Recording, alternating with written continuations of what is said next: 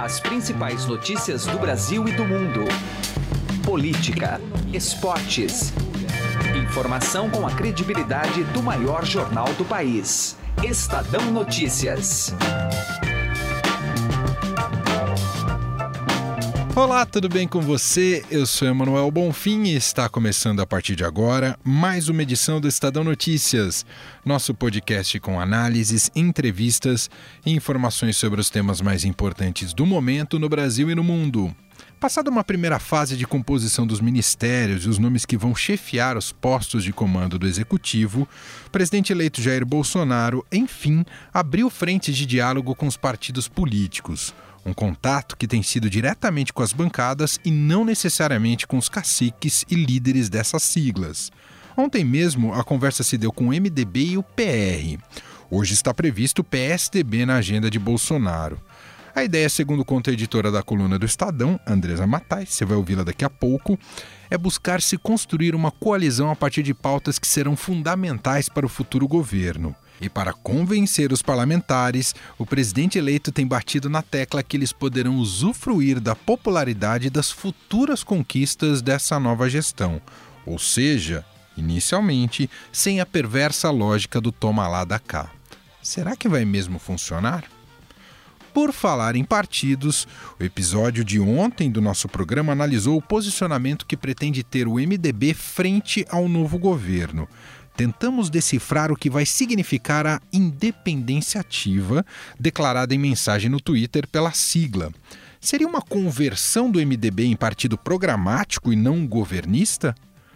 Episódio de hoje se aprofunda no tema numa entrevista com o próprio presidente da agremiação, o senador Romero Jucá.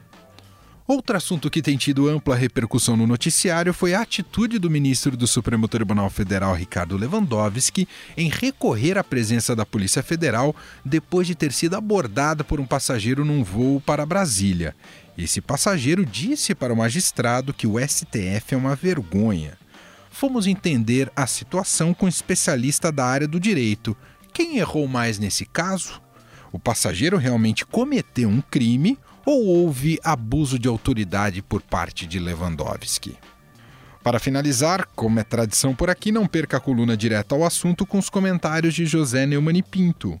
Esse é o Estadão Notícias. Seja bem-vindo e bem-vinda e boa audição. Estadão Notícias. Qualidade e tradição. Esses são os elementos que levaram Souza e Frajola, dois dos maiores bartenders de São Paulo, a escolherem a cachaça Espírito de Minas. Eles criaram drinks exclusivos para encantar o seu paladar e brindar com criatividade a arte da coquetelaria. Ficou com vontade de saborear essa história? Entre no site espiritodeminas.com.br e inspire-se com nossas criações. Cachaça Espírito de Minas. Nas melhores casas, nos melhores drinks.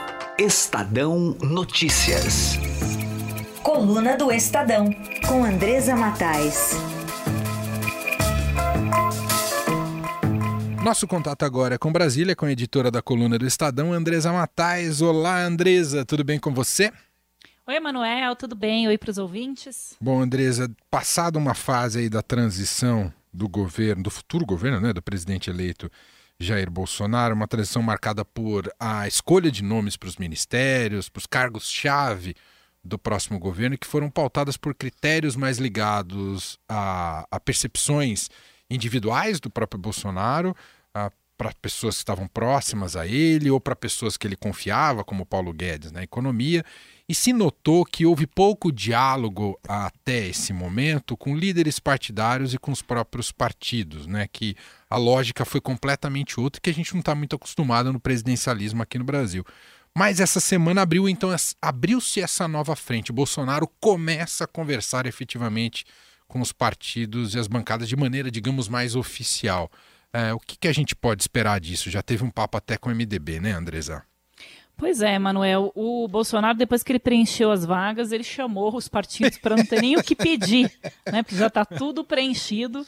É, e para marcar uma posição né, de que ele vai tentar fazer é, um governo diferente, pelo menos nesse sentido. Vamos ver se vai dar certo, mas acho que a iniciativa é válida, porque é isso realmente que todo mundo cobra, né? Que se acabe com esse toma lá da cá. Agora, então ele abriu né, a, a, a, essa, temporada de reuniões com os partidos, não convidou muitos dos presidentes dos partidos. Ontem, por exemplo, ele recebeu a bancada do MDB na Câmara é, e o presidente do partido, que é o senador Romero Jucá, não estava presente. Ele também, hoje ele conversa com o pessoal do PSDB, ontem ele conversou também com o PRB. E ele vai fazer essas reuniões porque é, o Bolsonaro precisa de aprovar né, as suas medidas dentro do Congresso. Então ele tem que fazer esse afago é, também nas bancadas, não dá para ignorar, porque ele precisa de votos, senão o governo dele não vai sair do lugar. O MDB, que não é bobo nem nada, já chegou ontem, Emanuel, levando para ele queijo e pé de moleque. É, eu não sei se é para matar o presidente, né? Que mistura! Comida. Exatamente. Mas o, diz que o Bolsonaro comeu só o queijo, não comeu o pé de moleque. Quem levou foi o Fabinho, que é vice-presidente da Câmara. e ele tem essa mania de levar comida para onde ele vai, é, com o presidente Michel Temer. É, em todas as viagens, ele levava no avião presidencial é, um pernil, a pururuca, é, para o presidente Michel Temer. Pernil numa viagem de avião. É. é, leitão a pururuca, né? Não é pernil a pururuca. E com feijão tropeiro e tal, ele é mineiro. É, eu acho que era bom, porque o Temer convidou ele para tudo quanto é viagem que ele fazia. Então, eu acho que ele ganhou, ganha, tenta ganhar as pessoas pelo estômago. É, e o Fabinho é um dos candidatos à presidência da Câmara, é, vai disputar com o Rodrigo Maia, que é o atual presidente, que é do DEM. O Fabinho é um rei do baixo clero, digamos assim, está se movimentando bastante. É, há o apoio do governo é bastante relevante, né? Porque o Bolsonaro é, vai assumir com uma bancada é, na Câmara, o PSL tem a segunda maior bancada, isso se eles não conseguirem ultrapassar o PT, porque tem gente de outros partidos vindo é, para o PSL. Então, por mais que o governo diga que não vai interferir nessa disputa, é, isso é balela, interfere sim. É, e tenta colocar pessoas ah, dos seus é, que têm um relacionamento, né? É, claro. com o governo. Afinal, é o presidente da Câmara e do Senado que, que vão definir as pautas, que vão colocar é, os processos em votação e até em caso de impeachment, né, Emanuel, o presidente da Câmara é quem dá ali o primeiro passo. Então não é qualquer cargo é, e o Bolsonaro conhece muito bem porque ele é deputado há muitos anos e ele é, entende ali do riscado. Nessa conversa que, nessas conversas que o Bolsonaro teve, é, é, disse que ele, ele deixou bem claro o seguinte, que o governo dele é um governo bastante popular, é, que teve uma votação expressiva, que tem muito apoio da sociedade, a gente tem, tem visto né, que até hoje o Bolsonaro sai na rua, ele é aplaudido, as pessoas querem tirar foto com ele, e que isso pode beneficiar todos os políticos, se eles ah, se aproximarem do Bolsonaro no sentido de votar as medidas que ele vai propor. Então, é, ele não vai dar cargo, mas, cargos para as pessoas, mas o que ele está oferecendo é dividir essa popularidade que ele tem, é, segundo ele, para que, para que a classe política possa ser é, mais bem recebida. Então ele fala para que um, vocês deputados possam chegar nas suas bases eleitorais e serem aplaudidos e não é, serem xingados, receberem tomatada, essas coisas todas. Então, é uma tentativa dele ali é, de trazer para perto quem não quer ser bem visto, né? Claro, claro. Você tem hoje, as pesquisas mostram, né, a Polícia Federal, o Corpo de Bombeiros, é, os Correios, são, são instituições é, com, com, credibilidade. Se bem que os Correios andaram aí, né? bem demorando um pouco para chegar, digamos assim, né? Então, mas é, e isso todo mundo todo mundo almeja. Então ele está é, oferecendo isso como moeda de troca e também uma algo que os deputados é, conhecem bem, falando a língua dos deputados, liberar as emendas parlamentares ah. é, assim que ele assumir. Então, é, eu já contei lá no programa Conexão Estadão. Esse pessoal que é mais fisiológico diz que não está ligando muito, não, que não vai ter cargo, porque o Bolsonaro vai inaugurar o fisiologismo de, na nuvem, que ele vai fazer o download e vai mandar dinheiro lá para as prefeituras. Aí lá nas prefeituras ele se resolve com os prefeitos. O importante é ter dinheiro é, e para alguns para fazer coisas não republicanas e para outros para fazer investimentos que podem resultar. O importante é que essa eleição do Bolsonaro, Emanuel, ela já causou uma grande mudança na cultura política do país. A gente já até viu ontem o Romero Jucá dizendo que o PMDB não fará mais é, o toma lá da cá. É, não será é mais o, não será mais o partido da governabilidade, né?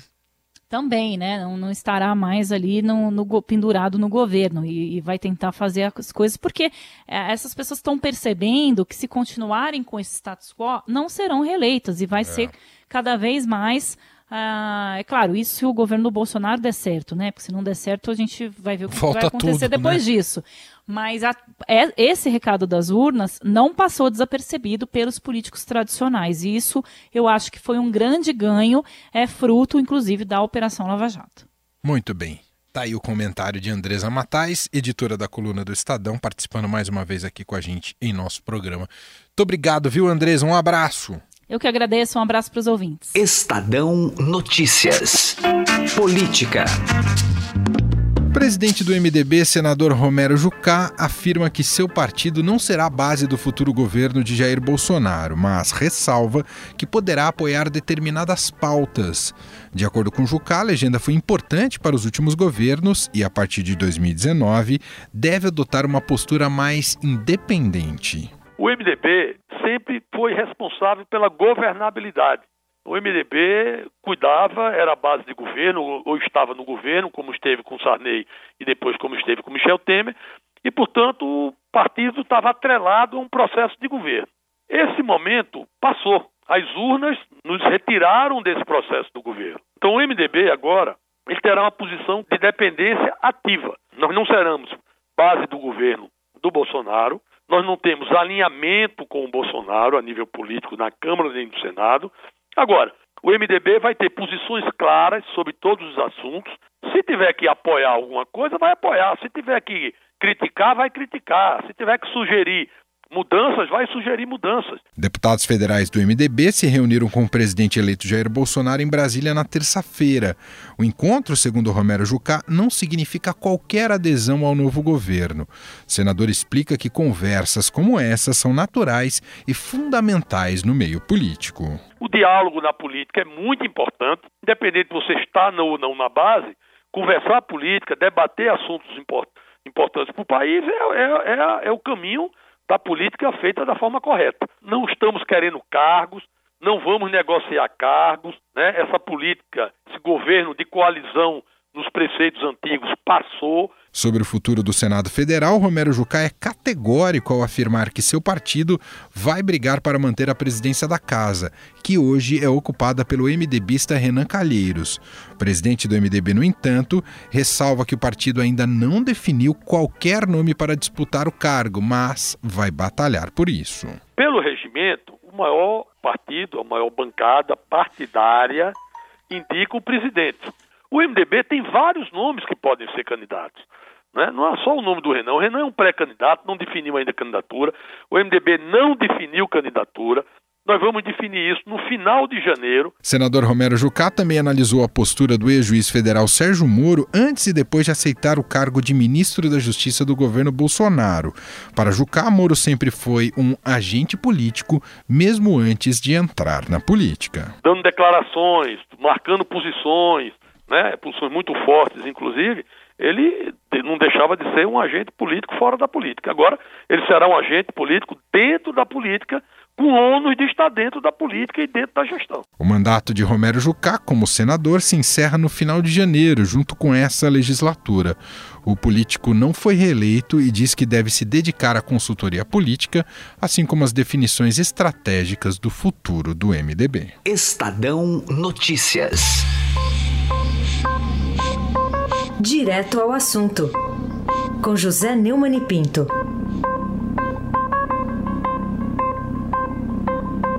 O episódio da investigação que o ministro do Supremo, Edson Fachin, autorizou a pedido da Procuradora-Geral da República, Raquel Dodge, sobre suposto 2 do futuro chefe da Casa Civil do presidente eleito Jair Bolsonaro, Nix Lorenzoni. Seis deputados e três senadores chegou a um ponto bem complicado. Uma coisa é você ter uma suspeita, outra coisa é você ter uma autorização de investigação sobre Caixa 2, que é crime. E não é crime eleitoral, não. É crime penal. O que vale para o Lula, vale para o Lorenzoni. O que vale para o PT, vale para o PSL. Na democracia, é assim. Na democracia, vale como nunca, no governo republicano, a frase famosa de César. A mulher de César não basta ser honesta, é preciso parecer honesto. E é mais do que isso. Se o Bolsonaro foi eleito por 50, mais de 57 milhões de votos para restaurar a moralidade e combater a corrupção no Brasil, ele não pode pôr em dúvida as instituições, nem ele, nem o homem que vai ser encarregado de coordenar o seu trabalho com os políticos deste governo que começará em 1 de janeiro. Não se pode agora fazer gracinhas do tipo da que o Lorenzoni fez, dizendo que isso era uma bênção, ou um voto de confiança dado pelo Bolsonaro, o capitão e deputado, que vai ser presidente, e o seu futuro chefe da Casa Civil, devem saber muito bem que as instituições precisam ser mantidas rígidas e eles precisam defendê-las, mesmo que seja a custo da própria liberdade ou da própria moral. O que falta mesmo no Brasil é autoridade moral, em todos os setores, infelizmente. José Neumann e Pinto, direto ao assunto. Estadão Notícias. O nosso contato agora é com Luiz Felipe Panelli, advogado, doutor em Direito e pesquisador da FESP. Vamos falar sobre o caso Lewandowski, né, que levantou uma polêmica uh, no dia de ontem. Para quem não acompanhou, uh, o advogado Cristiano Caiado de Acioli foi levado ontem para prestar esclarecimentos na Superintendência da Polícia Federal em Brasília depois de ter dito ao ministro Ricardo Lewandowski, no interior de um avião, que o Supremo Tribunal Federal é uma vergonha. Panelli, tudo bem com o senhor? Seja bem-vindo, obrigado por nos atender mais uma vez. Tudo bem, muito obrigado. Antes de o senhor propriamente comentar o caso, eu queria colocar aqui para a gente ouvir o áudio de como foi essa conversa uh, desse advogado com o ministro do Supremo, o Ricardo Lewandowski. Vamos claro. ouvir aqui, vamos lá. Ministro Lewandowski, o Supremo é uma vergonha, viu? Eu tenho vergonha de ser brasileiro quando você, eu vejo vocês. Você quer ser preso? É, pô, eu não posso me expressar? Chama a Polícia Federal então. Chama a Polícia Federal então. Chama a Polícia Federal. Chama a Polícia Federal. Chama. Porque eu falei que o Supremo é uma vergonha. Não, tá. Então tá. Muito bem, tá aí como é que foi o diálogo registrado e publicado nas redes sociais, né? O caso ocorreu em um voo comercial que, de um voo, né, comercial que saiu do aeroporto de Congonhas com destino a Brasília. a Cioli foi liberada por volta das seis da tarde de ontem, assim que o, o voo pousou, ele ficou detido no avião e depois foi prestar esses esclarecimentos. Professor Panelli, a gente gostaria de ouvir o senhor porque a gente faz um julgamento do ponto de vista moral, que não chega a parecer claro. algo muito grave, mas do ponto de vista legal, a medida foi correta tomada pelo ministro, ele exagerou, realmente ele podia reagir dessa maneira, o passageiro está errado. Como é que o senhor avalia todo esse caso? Não, então vamos por partes, tá? Bom, primeiro eu acho a atitude do passageiro errada, no sentido de que você abordar alguém num avião ou como às vezes fazem num restaurante, em outro ambiente, uh, e começar, às vezes, a proferir algumas palavras mais fortes contra essa pessoa, no meu modo de ver, não está necessariamente incluso na liberdade de expressão. Isso é uma coisa. Claro que todo mundo tem direito de fazer crítica tal, mas também uh, todo mundo tem o direito de pegar o avião em paz, por exemplo, ou de, uh, ou de ir num restaurante em paz. Agora, isto posto, não me parece que ele cometeu propriamente um crime. Tá? Por que, que ele foi preso ou detido e depois liberado, uh, qual foi a, a, acusação? Qual foi o chamado fato típico criminal? Foi desacato? Não me parece que a postura dele uh, foi uma postura de desacato. Então, uh, em um primeiro momento, me parece que a atitude do ministro também foi muito inadequada e quase que autoritária ao ter reagido dessa forma, ter mandado a Polícia Federal deter né, o sujeito uh, o que só poderia ser feito em caso de crime. Tá? E se realmente o ministro agiu dessa forma assodada, ele pode ter incorrido em crime de responsabilidade ou mesmo uh, em crime de abuso de autoridade. Tá? Então, é, é, é, também é possível tentar averiguar aí a responsabilidade dele. É, essa para mim é uma novidade ouvindo, eu não tinha ainda pensado nessa uhum. possibilidade, professor, que a gente fica tão acostumado a sempre ter o papel. É claro, como o senhor bem frisou, né? O passageiro erra a fazer esse tipo de abordagem. A gente tem visto muito isso no Brasil desde que a temperatura aumentou né, no, no, em termos de discussão política. Uhum. Mas, por outro lado, geralmente, diante de autoridades, as pessoas às vezes têm parece que têm menos direitos, não é, professor? Sim. Sim, é um problema, é um, ah, na verdade, no Estado Democrático de Direito, na República, todo mundo deveria ser igual, né? Ninguém é, é especial, ninguém está acima da lei, e o fato do sujeito uh, ocupar um cargo, mesmo um cargo de altíssimo prestígio, de altíssima responsabilidade, como de um ministro do Supremo Tribunal Federal, não o coloca acima da lei. De novo, eu não acho válida a atitude do passageiro, uh, assim como não acho nada legal quando eu vejo alguém ser abordado em restaurantes, outros ambientes, todo mundo tem direito de ficar em paz, mas me parece aí que a detenção dele foi ilegal e talvez até arbitrária. Claro que ainda é cedo, né? Nós temos que uh, uh, esperar as coisas serem averiguadas, né? Ainda estamos um pouco no, no calor do momento, mas pode ser que o ministro tenha agido com, com, a, com abuso de autoridade, sim. Muito bem. Eu agradeço então a opinião aqui de ouvir os comentários, né? Estávamos precisando também ter um pouco da visão do ponto de vista legal, né, do Luiz Felipe Panelli, ele é advogado, doutor em direito e pesquisador da FESP, comentando um pouco dessa polêmica envolvendo ontem o ministro do Supremo Ricardo Lewandowski uh, num, num voo que, de São Paulo a Brasília. Professor, muito obrigado mais uma vez por atender a nossa reportagem. Um grande abraço. Eu que agradeço. Um abraço. Estadão Notícias. O Shop Together reúne mais de 200 marcas que você conhece e adora em um único lugar, como Paula Raia, Animale, Osklen, Mixed e Ricardo Almeida. Entrega imediata, troca fácil e sem custo e o pagamento pode ser feito em até 10 vezes sem juros. Ouvintes do podcast Estadão têm benefício exclusivo de 20% off usando o código MODA20. Acesse shoptogether.com.br. Shop Together se escreve Shop 2 Gather. O Estadão Notícias desta quarta-feira vai ficando por aqui. Contou com a apresentação minha, Emanuel Bonfim, produção de Leandro Cacossi e montagem de Nelson Volter. Diretor de jornalismo do Grupo Estado é João Fábio Caminoto. Essa e outras edições você encontra no blog Estadão Podcasts e também em agregadores de podcasts. Estamos na Deezer, no Spotify e no Google Podcasts. E-mail para gente, podcast@estadão.com. Um abraço para você, uma excelente quarta-feira e até mais. Estadão Notícias.